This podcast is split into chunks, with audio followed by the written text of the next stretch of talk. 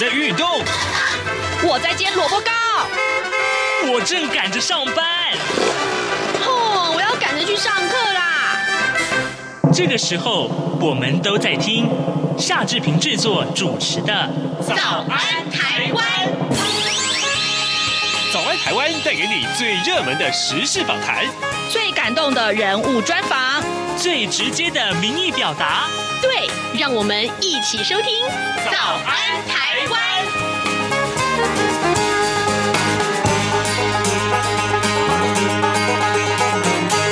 早安，台湾！我是夏志平。今天是二零二零年的十月十九号，星期一。志平今天要带您来看电影喽。明乐熊带着另外一位贵宾来到节目中了。来，请您收听接下来的访谈单元。新闻百宝箱。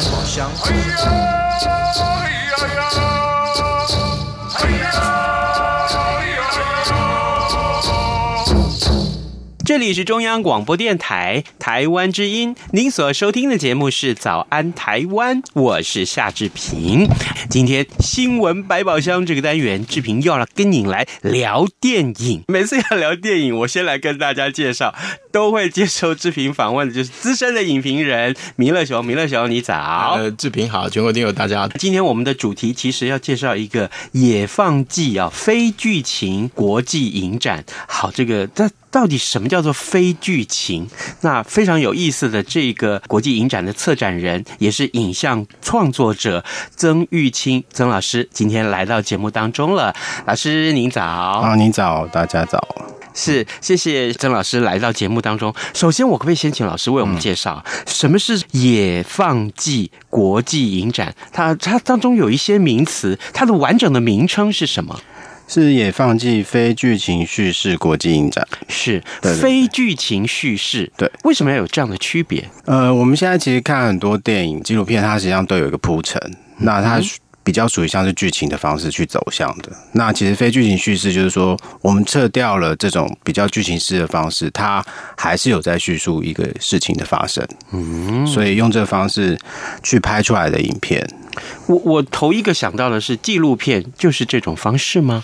纪录片其实都还是比较有剧情，或是比较有一个主题去呃，很让观众刻意的知道发生什么事情。嗯哼。可是像这样子的影像，基本上它并没有刻意要让观众完全知道究竟发生什么事情。哦，原来是这样。可是如果我们不完全啊、呃，不刻意去叙述一件事情或叙述一个故事的话，那么这样拍出来。的影像其实也是很有可看性的，对哦，哎，所以就是实验片也算这个范畴里面吗？对，实验片、实验电影。或者是实验性的纪录片。嗯，那老老师刚才有讲到一个，就是说，尽管是所谓的非剧情的方式，嗯，然后他还是在还还是有在讲事情。那到底究竟是讲什么事情？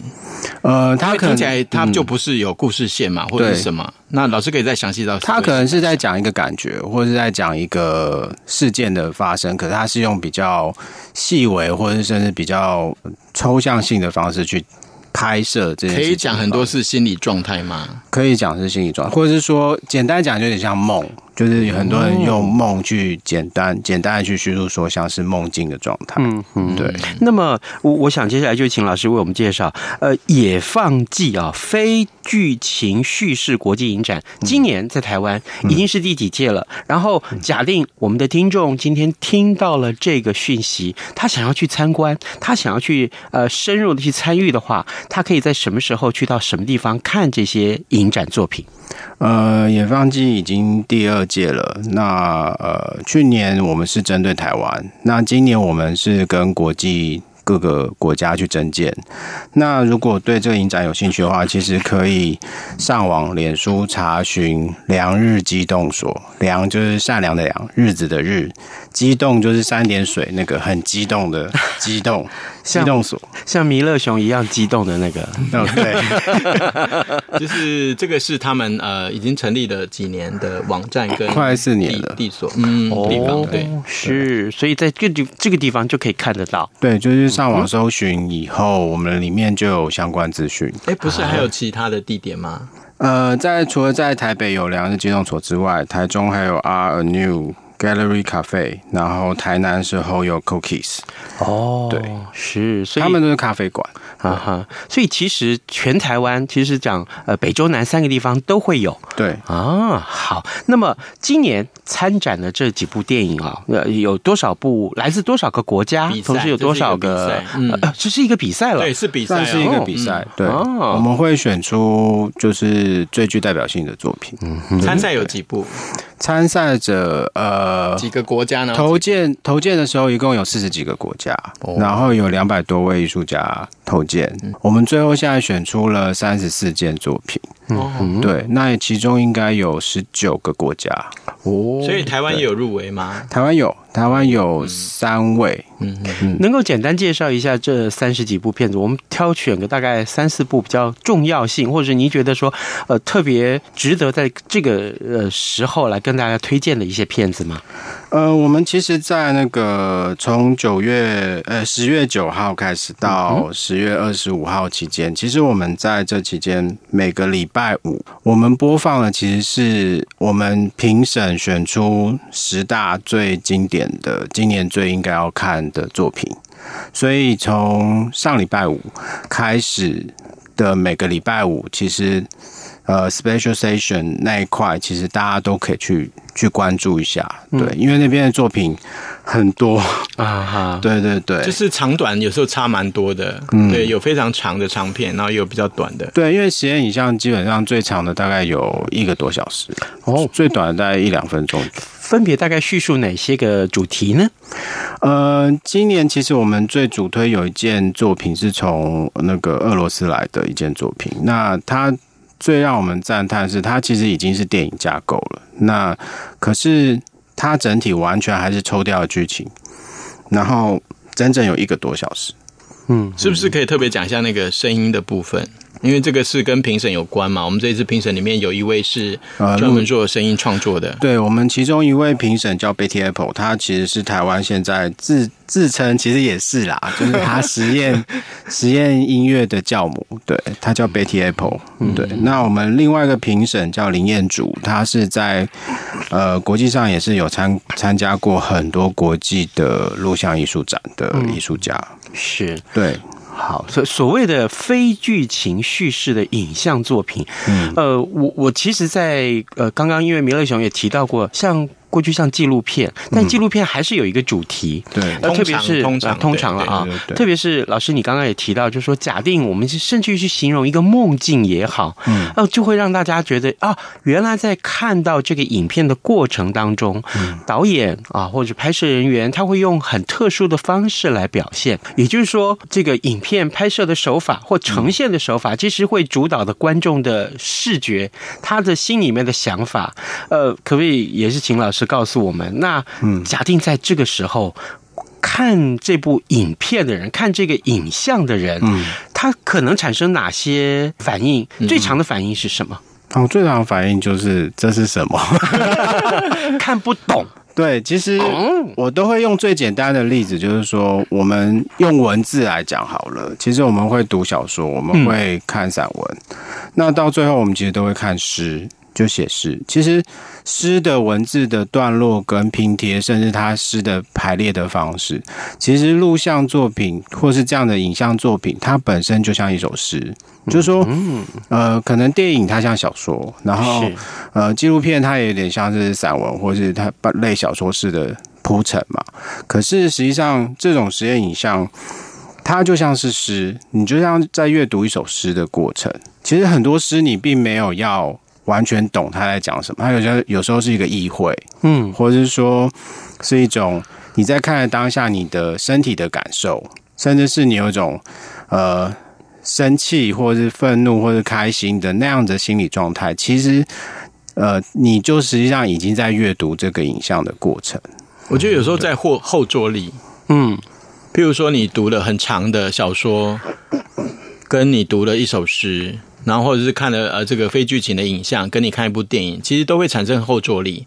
所以诗的话更简洁。然后其实刚才老师提到了这个诗啊，这这件事情很重要，因为我们都常讲说电影的本质是什么？电影的本质是什么？对，其实就是诗。哦，对，这个很很很呃，有的人会去常会提到说什么叫电影感？电影感，电影感是什么？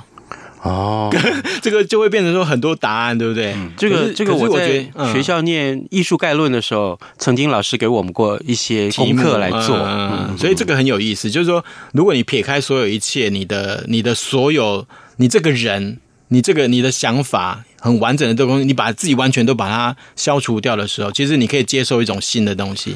哦，我觉得这样子的话，就是你来看这个所谓的非剧情。啊，这个野放机的东西，你可能会更容易进入这样子。对，可是可是问题是，呃，观影者看这个影像的人，嗯、假定他看不懂，他直接情绪表达出来很直接的时候怎么办？嗯、比如说，他会表现出来的啊，我就现场我就看不懂，我就睡着了，嗯、睡着就睡着啊？真的吗？对啊，因为其实很多的作品，它本身当然你需要长时间的，像是凝视、训练、训练、训练。对，那可是。呃，这样的影展我为什么会搬到台湾来？其实我之前在欧洲入围过很多大大小小的国际影展，是是。那这种影展在欧洲其实已经大概有二十几年了。嗯，我会想要搬回台湾，其实是因为亚洲这样的影展都很少，大概只有日本或者是越南跟韩国，还有、嗯、还有泰国。那所以这样的话，其实我觉得台湾观众应该要试着去了解影像的。可能性或是生成性有很多种，因为我们太习惯身边有太多影像的发生，可是我们并不会学着去尊重。影像是怎么产出的？嗯，对，因为它太理所当然了。是，各位听众，今天早上志平为您邀请到两位贵宾来到节目当中，一位是资深的影评人弥勒熊，那么他带来了另外一位来宾，他就是影像的创作者曾玉清曾老师。呃，特别是我们请曾老师在节目中跟大家来介绍什么叫做野放记非剧情叙事国际影展，而这样一个国际影展，事实上已经举行到第二届了。刚刚老师在呃为我们分享内容。的时候曾经提到说，你在国际上其实得到很多很多影展的一些奖项。呃，我特别提一下啊，我告诉大家，呃，老师曾经得过德国卡塞尔文件展，这是一个世界三大艺术展之一。那也很重要的一点，也要跟各位听众提一下，就是说，呃，中国大陆的艾未未也曾经是得奖人，同时同一届同一届得奖，我跟他同一届。嗯，老师可不可以介绍一下这个影展，这个艺术展？这个艺术展其实，在国际上算是最具指标性的国际艺术展，然后它大概是呃五年会选百位艺术家。然后在德国叫做卡塞尔的一个小镇，然后办一个国际性的艺术展，它极具指标性，对，它算是全世界最大了。呃，所以得奖之后，其实可以告诉所有台湾的就是影像艺术喜好的人来讲，其实因为我们也受到过国际上的一些肯定，嗯、那推动影像艺术这件事情在台湾来讲也是很重要的。对，因为影像其实它已经是现在艺术创作的很基本的一种媒介或是元素了。现在台湾应该要慢慢的，甚至去了解，不只是只有平面绘画，或是只有雕塑这样子的呃艺术的状态。其实现在影像或者机械这种科技性的或是技术性的美材，已经成为了艺术的基本。呃，是不是也可以讲说，就是有所谓的跨领域这件事情？对，因为很多的，譬如说，甚至连啊论文的研究都有这种所谓的跨领域，嗯，那是不是这个东西为什么在现在这个时候显得那么的重要？这样子？对，因为其实呃，应该是说这些东西已经太理所当然的存在，嗯，然后很多人会忽略说，呃，现在艺术家他们可能会用影像拍很多东西。那我其实之前都会举一个例子，就是。很多人都会说，那你拍这些，你你们艺术家都在拍你的日常生活啊，跟我们有什么关系？嗯，可是我都会说。范谷在那个时候不是还画的是他身边周遭、身边周遭发生的事情，对对对，看到的东西、人事物，他吃的饭，或者他去的餐馆，嗯，或者他去的田野碰到的人。对，那实际上，呃，我们回头去讨论的东西，并不是只是这些，因为我们讨论的还有是他形式、形式，还有他代表了那个时代的状态。他遇到这些人，你到后来会讲的是那时候的社会状态是什么？嗯，所以。呃，我们艺术家，你把时间走拉远一点，你再看这些艺术家，反而凸显的是在现在当代台湾究竟发生什么事情，或者这世界究竟发生什么事情。对，所以我觉得，呃，我们用这些理所当然的媒材，尤其像影像这件事情，我们太太习惯这些事情的存在，所以并不知道它有多值得去讨论。嗯哼，对，我们需要，我们像后来我们会讨论文学，就是因为那时候文字本来就也很理所当然存在。那时候绘画会存在，一开始是肖像嘛，它也很理所当然是那时候需要存留一些肖像性的状状态，到后来才会用绘画去阐述那个时候的社会状态。现在已经是影像很基本的时代了。就像之前摄影也很基本存在，那摄影已经开始有人在讨论了。可是影像应该要有人开始有很分门别类，或是很很专门的去讨论这些影像是什么，它怎么创作出来，或是怎么创作的。嗯，呃，是不是郑老师觉得就是在台湾有关所谓的影像的这件事情的大家的讨论不够，还有就是大家的了解不够，对，所以做这件事情的推广那么的重要，这样子。对，因为。呃，我以前一开始，呃，我在拍记录呃实实验实验实验性影像或是这种录像作品的时候，我有朋友是在拍电影的或者短片电影，嗯、然后嘞，然后他就会撇撇嘴，他就会说，他说这种东西有什么好看的，比我们电影。简单太多了，这样。可是实际上，我觉得那个没有什么好比较的，因为他是不是看得太表面？他看得太表面了。对，因为其实我那时候在做录像作品的时候，我会转给朋友看，甚至很多朋友会写信传讯给我，会写信给我说：“你不要再传给我了，就是 受不了了，我看不懂。”然后我我我我觉得这不是艺术，可是这么严重哎？对对对，可是我那时候还是坚持做下去。可是后来我这些作品都受到国际的肯定，所以。我觉得是说，呃，其实很多东西并很多这样的作品并不是不存在，其实太多这样的作品存在。对，有关于受到国际肯定这件事情，我曾经读过一篇，就是呃介绍老师的呃一段文字啊、哦。嗯、我我特别在这个时候也也跟听众朋友分享，您的作品曾经在法国去公开放映过啊，也是应该也是一个类似竞赛的一一个场合。嗯。但您特别提到，就是在场的观众，嗯，每一位从头到尾非常安静、非常专注的看完您的作品，对这正好是接下来我想要请教您的，也正好给我们的听众一个很好的一个教育的机会。所以他们要带着什么样子的心情，或做好什么样的准备，来到这个放映的空间观赏老师的作品，或观赏老师所认为应该要介绍给。大家介绍给大家这个野放记的相关的内容，嗯、那个一个基本的认知很重要吧？对，因为呃，我那时候是我第一第一次，真的是第一次入围那个法国的庞毕度艺术中心的影展。嗯、那我那时候，因为我的作品其实真的都比较闷，或者甚至是很需要长时间的观看。那件作品大概有半个小时。那最有趣的是，我在全程放完所有，因为法国的观众非常的现实。如果他不喜欢，他就会离开，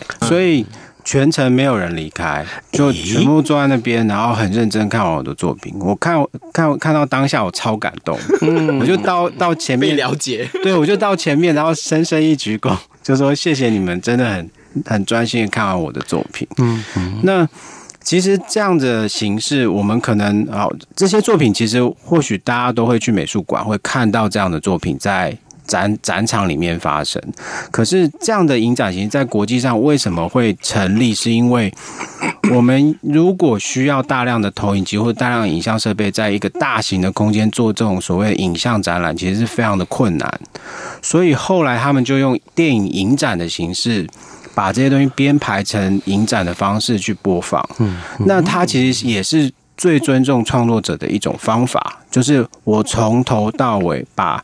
这件影像作品全部看完，因为我们去美术馆，我们很少会把一件影像作品从头到尾看完，因为我们走进那个展场是随机的，然后我们后来就离开了。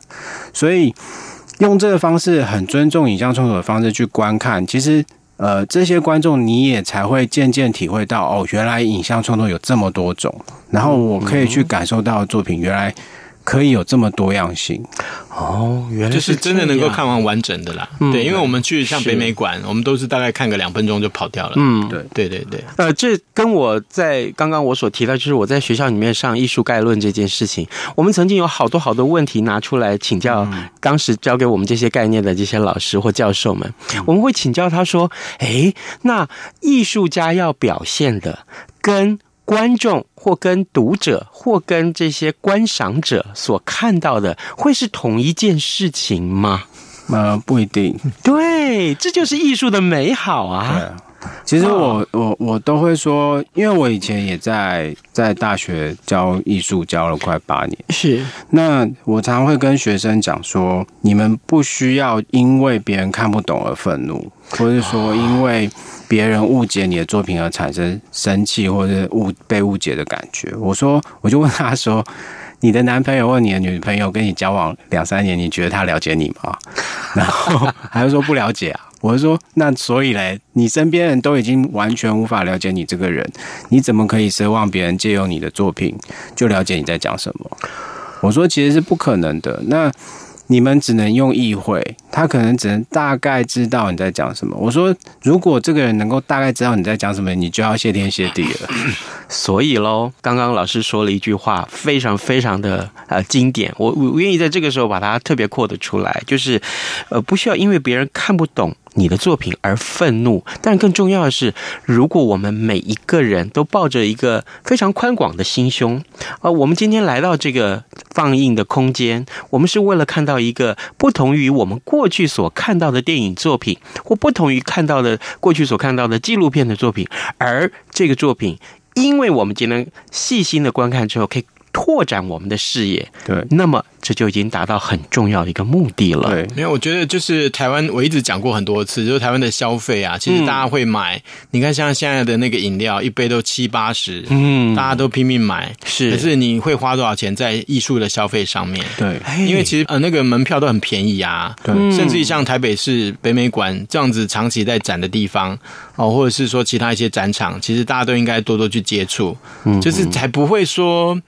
就是呃自己的逻辑啊，各方面，因为其实看这些呃非剧情的东西，其实可以更增强你的逻辑的训练。对，这个是很妙的。就是说你看越看不懂的东西，你反而越想去了解的时候，是其实就会增强你的能力。对，嗯，正好也跟呃最近我看了一些展有关，就是我们要花门票大概一百块，哦，常设展大概会花一百块钱，因为比较特殊的展还要花两百多块钱去看。但很多人觉得说，哎。好像太贵了，我宁可把这个钱拿来看电影。不过你现在讲的这个东西又又牵扯到另外一个问题，因为这个很多是财团在外面运作。哦，我们我们要的是反而像这种就是没有没有资本的。对，所以就是我的意思就是说哈，老师的作品，或者说是我们经常看到一些，也许是被评论为生涩或是没有办法看懂的作品，但事实上这些作品有他创作的诚意。对啊。这些创作诚意不容抹杀。我觉得，我觉得志平刚刚讲到一个重点，嗯、就是那些真的卖很贵的票的时候，大家拼命去看，是因为它有名。嗯，但是它是不是好的艺术？嗯、这个是值得你思考的。对，对，对，对，对，真的是如此。有很多美好的东西，我们从来没有发现过，是因为你没有接触这样。没错，而且如果我们愿意用另外不同的角度去看待它，我相信每个人的获得会不一样。啊，就是心里面的悸动，应该是会会会也也拓展了另外一种不同的视野。艺术欣赏必须要培养。对对对，因为那个能力是不是一下子一出生就会的？对对，太棒了！今天这是我们很重要的一个结论。所以今天我们邀请到呃影像创作者曾玉清张老师来到节目当中。其实我们也想利用这样时间多了解一下老师。老师听说就是您曾经也在学校里面呃这个呃执过教鞭，一个教导同学们啊认识影像创作这件事情。嗯，那也曾经去从事过烹饪的这个学习。对啊。这个是还蛮蛮斜杠的，老师怎么会有这么多的想法？呃，其实是因为呃，我后来其实艺术创作到一个阶段，然后突然间在国际上被肯定，然后回到台湾，其实落差太大，嗯、然后就是你会发现说，其实呃，你还是很辛苦在做作品、做创作，然后还是没有人知道你在做什么。啊、然后我其实后来。而且我又不喜欢出去跟大家 social 这样，所以我后来其实有点失望，我就跑跑去开了咖啡馆。最大的感感触是，那个罗浮宫有一个策展人跑来台湾，然后他无意间就看了我的作品，他就非常非常的激动，他就问旁边台湾的策展人说：“为什么没有人知道他？因为他是无意间发现我。”然后他就说：“你们为什么不帮他？如果再不帮他，你们这个人就会消失。”然后。我那时候听到那句话，我感慨很深，然后我就决定离开，然后 更感慨。对，然后我就跑去开了咖啡馆，然后是用相同的气啊，有点赌气的。对，然后后来开了咖啡馆以后，我后来受不了王美。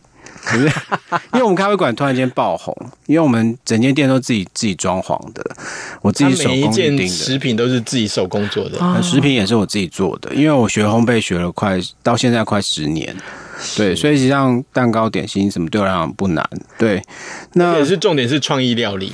对，对他那创作很多东西，为什么完美的出现反而让你受不了呢？因为他一间一个一杯咖啡，他可以拍一个小时，我快崩溃了。然后他不喝，然后甚至是我们做的点心，他他拍了一个多小时，然后他只吃了一口，然后他就跑回去打卡说很好吃。实际上对我来讲，那是一种侮辱。对，嗯，那我后来就非常非常生气，生气到后来我就说，那我不开了。所以后来我们就开展场，很好笑。对，开艺术空间这样。嗯，然后后来阳日机动所，对，后来开空间开到后面，我就说，嗯，我们应该来办影展，所以我就开始办了影展。就是没有，我觉得就是说创作的灵魂还是在他身上里，嗯，就是这个东西没办法忘怀的，那个细胞的呼声大过一切，对，大过一切，对对对对。然后后来这两年我就。因为我很不甘心，我就做了很多作品，然后都台湾都没有在看，这样，我就一口气从去年开始就投了一些国际更多的国际的竞赛跟国际的影展，然后我几乎都上了。没有，我觉得就是每天看他的脸书动态，就会觉得这是什么东西，这样就是一天到晚在得奖，怎为什么台湾没有个艺术家跟他一样？我就觉得好夸张，这这到底是怎么回事？我光今年已经呃十八个国际的影展。哇，对，但是你不会在新闻媒体看到这件事情，对，不会有人看到。哇，就是说，真的应该多多有媒体来关注老师啊。没有，就是他的名字已经在中国大陆的那个艺术史上面写上去的，跟艾薇薇同时写同一行这样。是对，但是台湾还是没有人认识他。对，我在 我在中国，我在中国的艺术课本上有我。然后，所以实际上，中国艺术家如果知道我，他们都会很尊敬他，尊敬我。他们说你是大腕，当老师这样，当老师这样，大师级的。真的，真的，我们很有幸啊！今天经过弥勒熊的介绍，可以请曾老师来。来，从这个时候开始，从此以后，我们要多关注曾老师的作品，好不好？更重要的是，老师。我相信，我相信，因为你带给大家的这些提醒啊，让我们的观众，让我们的听众、阅听大众啊，每一位阅读者啊，他可以从不同的领域来认识他们过去所不认识的这些艺术作品，这个意义非常重大。今天我们非常谢谢影像创作者。曾玉清曾老师，同时呢，资深的影评人弥勒熊也来了节目中，跟大家一块儿来介绍曾老师的作品。更重要的是，大家不要忘记啊，不要忘记，也放弃非剧情叙事国际影展这个讯息，你要去多关注。同时呢，呃，他的这个放映空间啊，北中南三个地方有良日机动所，台中、台南也都有。如果大家想知道这个讯息的话，赶快上到相关的网站上去搜寻就可以了，或者直接啊上到老师的脸书也可以看得到。哦，对。好，我们今天非常谢谢两位来上节目，谢谢你们，谢谢，谢谢。谢谢好的，当然了，我们也赶快来看一看哦，今天会有哪些其他的新闻重点哦？联合报的头版头条告诉我们，普悠玛的这个事件啊，出轨认定多重因素啊，呃，运安会的调查报告要求要保密切结，但是呢，家属啊，就是这个呃相关的罹难者的这个家属呢，他们是痛批说这简直就是搞小动作嘛，所以他们也拒签啊，这个事情恐怕今天还会再持续的延烧。那另外，呃，这个有共军。的武赫沿海部署东风十七飞弹这件事情，是啊放在今天的《苹果日报》的头版头条上面哦。呃，还有就是《自由时报》上面今天提到的是鉴宝的话题，长期依赖呼吸器啊，呃，年花鉴宝一百二十二亿，接管最久的个案长达十六年六个月。嗯，健保的这个花费的问题，真的问题很大了哈。好，呃，这今天是礼拜一啊，志平特别要提醒大家，你你有 Blue Monday 的症候群吗？啊，这个千万不要让情绪影响到你的工作情况，好吗？啊，可以的话，呃，看一看窗外，好吗？或者说，你可以给自己一点点轻松的时刻，喝杯咖啡，跟朋友聊聊天，啊，不违反工作的前提之下，我相信会不错的。来。志平跟您说拜拜，咱们明天再见喽。反正过了十二点，好多一样被丢弃。